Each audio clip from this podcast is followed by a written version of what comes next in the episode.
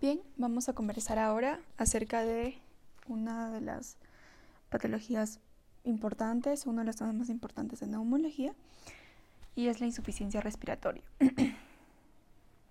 bueno, de manera conceptual, la insuficiencia respiratoria es básicamente este, eh, la falta ¿no? o la ineficiente este, demanda de oxígeno eh, necesario para las actividades fisiológicas, ¿no? Para necesarios para una buena oxigenación.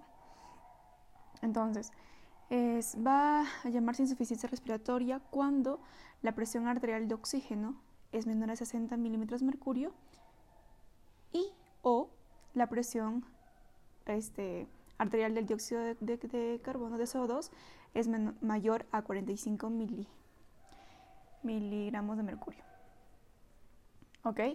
PO2 menor a 60 y PCO2 mayor a 45.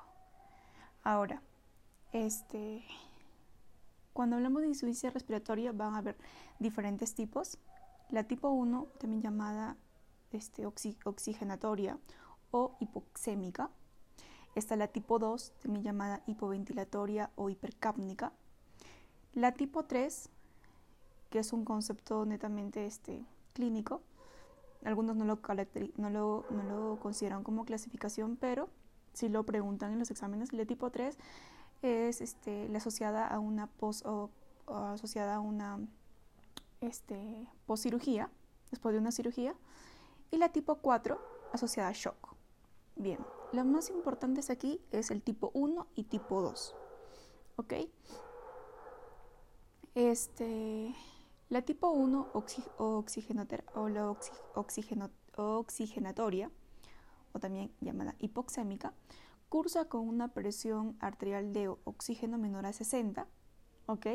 Eso significa que la saturación de oxígeno este, es menor al 90%. ¿ok? Esa parte es importante porque nosotros podemos correlacionar esto.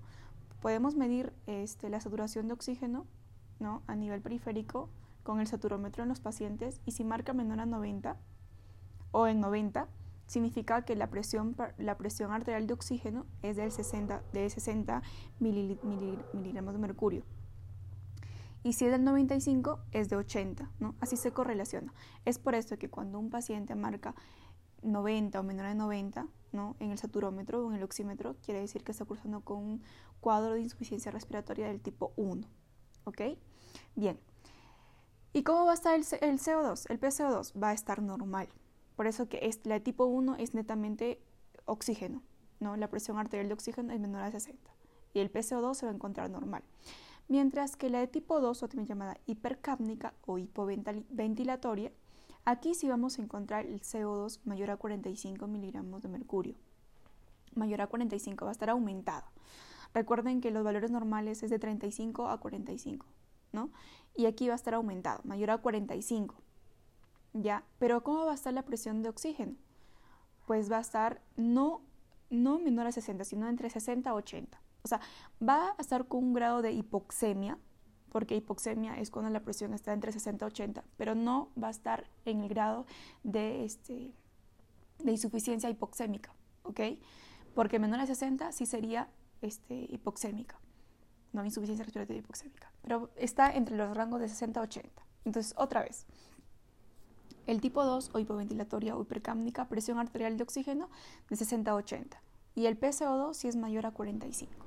Bien, la de tipo 3 va a cursar con un PO2 disminuido, pero va, va a tener el antecedente de que, de que ha sido operado a las pocas horas o inmediatamente y va a cursar, o bueno, se cree que cursa con atelectasia, la tipo 3.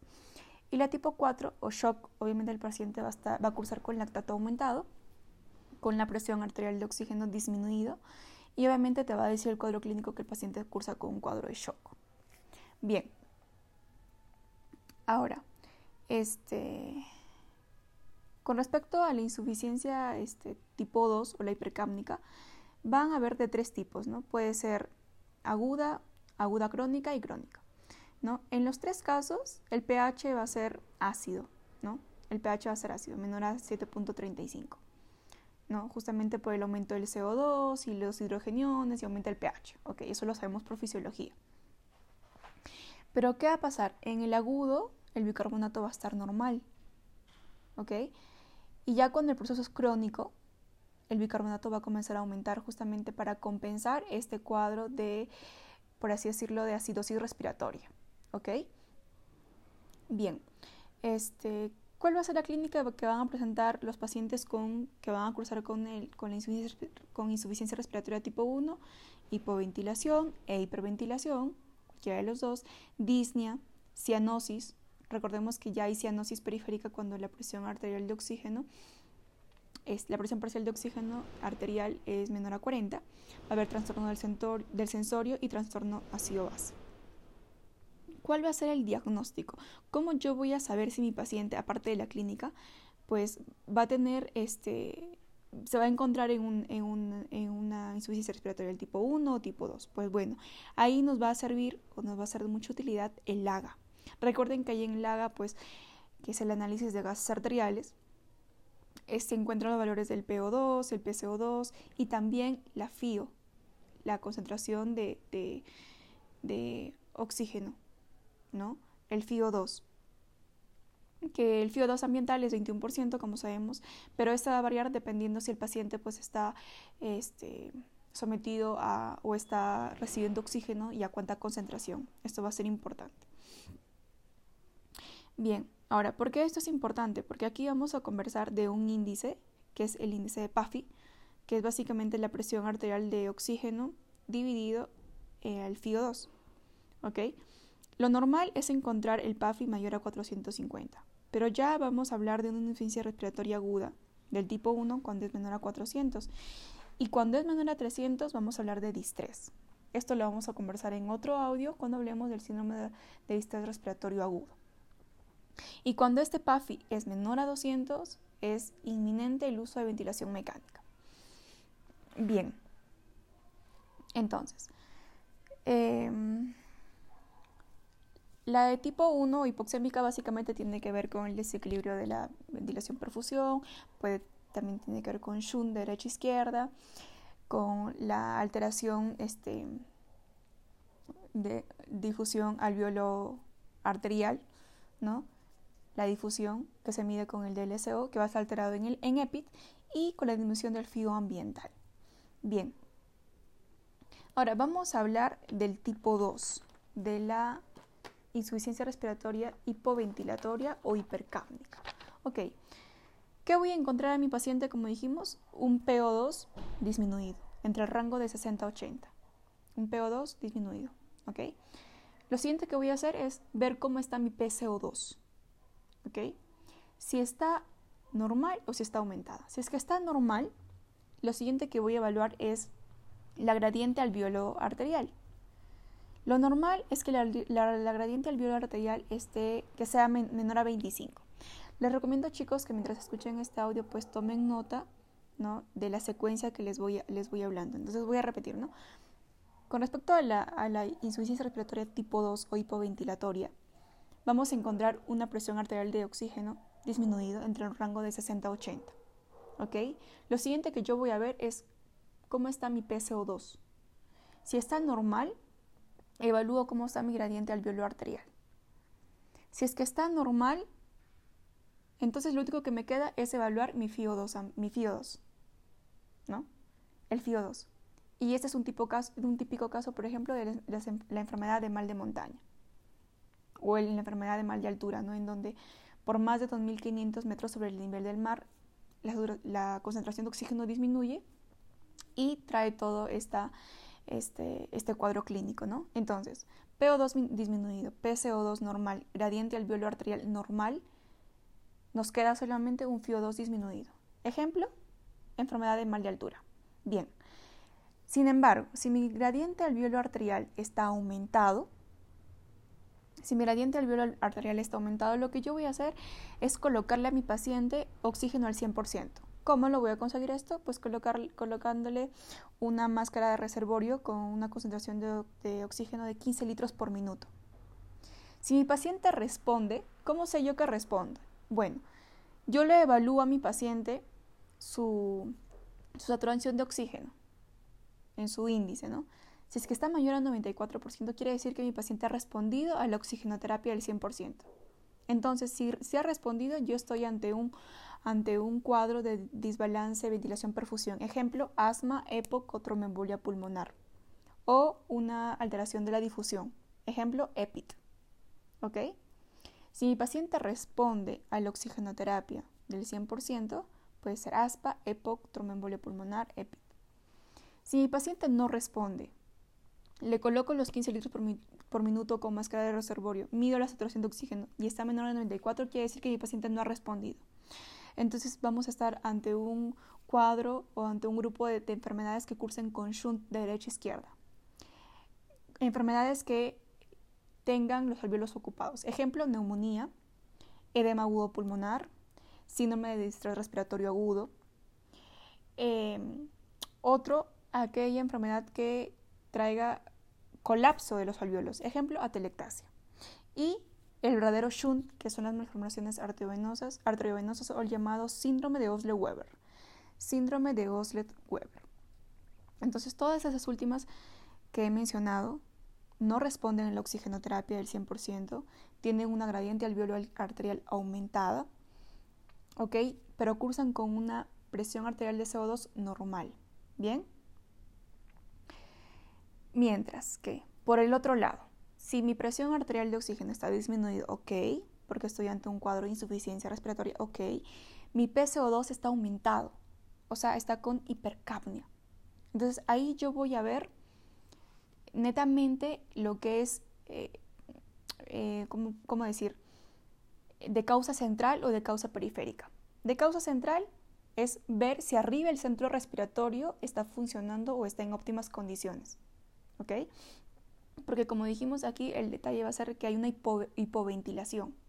Entonces, ¿qué hipoventilación central? Puede ser un ACV, puede ser encefalitis, encefalitis, exedema, herniación que comprima el bulbo raquídeo, que esté comprometiendo ya el centro de respiración que se encuentra justamente allí en el, en el bulbo raquídeo, o cualquier otra enfermedad del tronco, ¿no? ahí del tronco encefálico.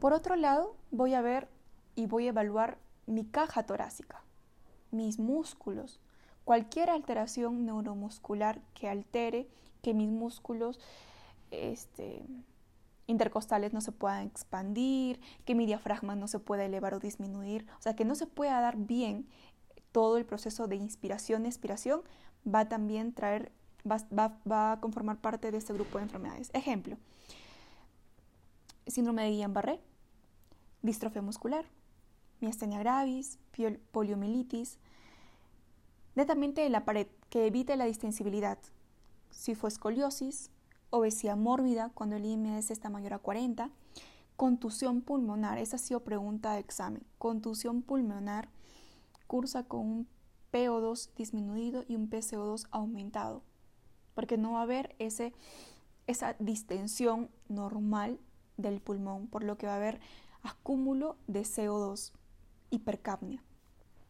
Otra causa son fármacos que causen depresión respiratoria.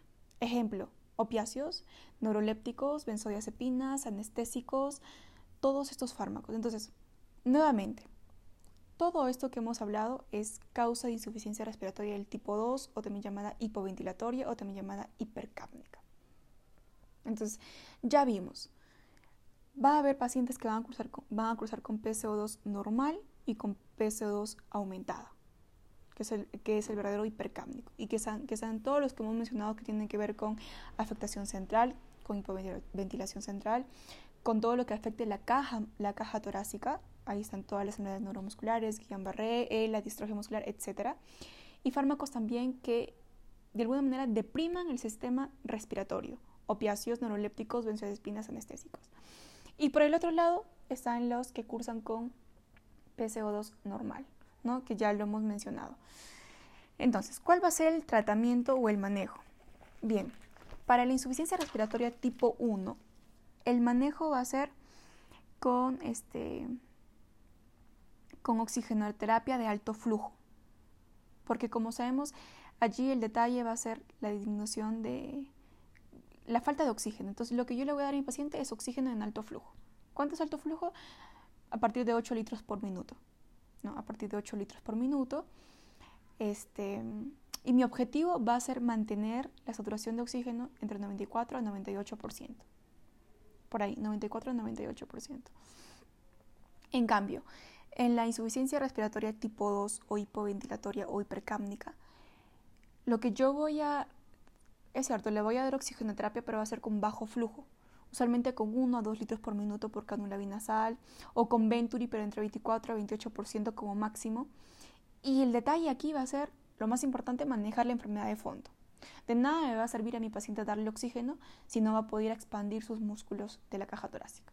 De nada me va a servir darle a mi paciente oxígeno si tiene una depresión respiratoria a nivel central. Entonces lo importante aquí va a ser manejar la enfermedad de fondo. Y el objetivo va a ser mantener la saturación entre 88 y 92%.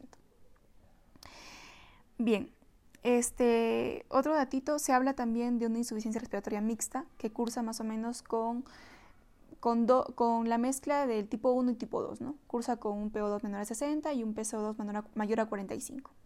Usualmente este es el cuadro que, se presentan los pacientes que salen de un paro cardiorrespiratorio, ¿no? que es el, tiempo de recuperación.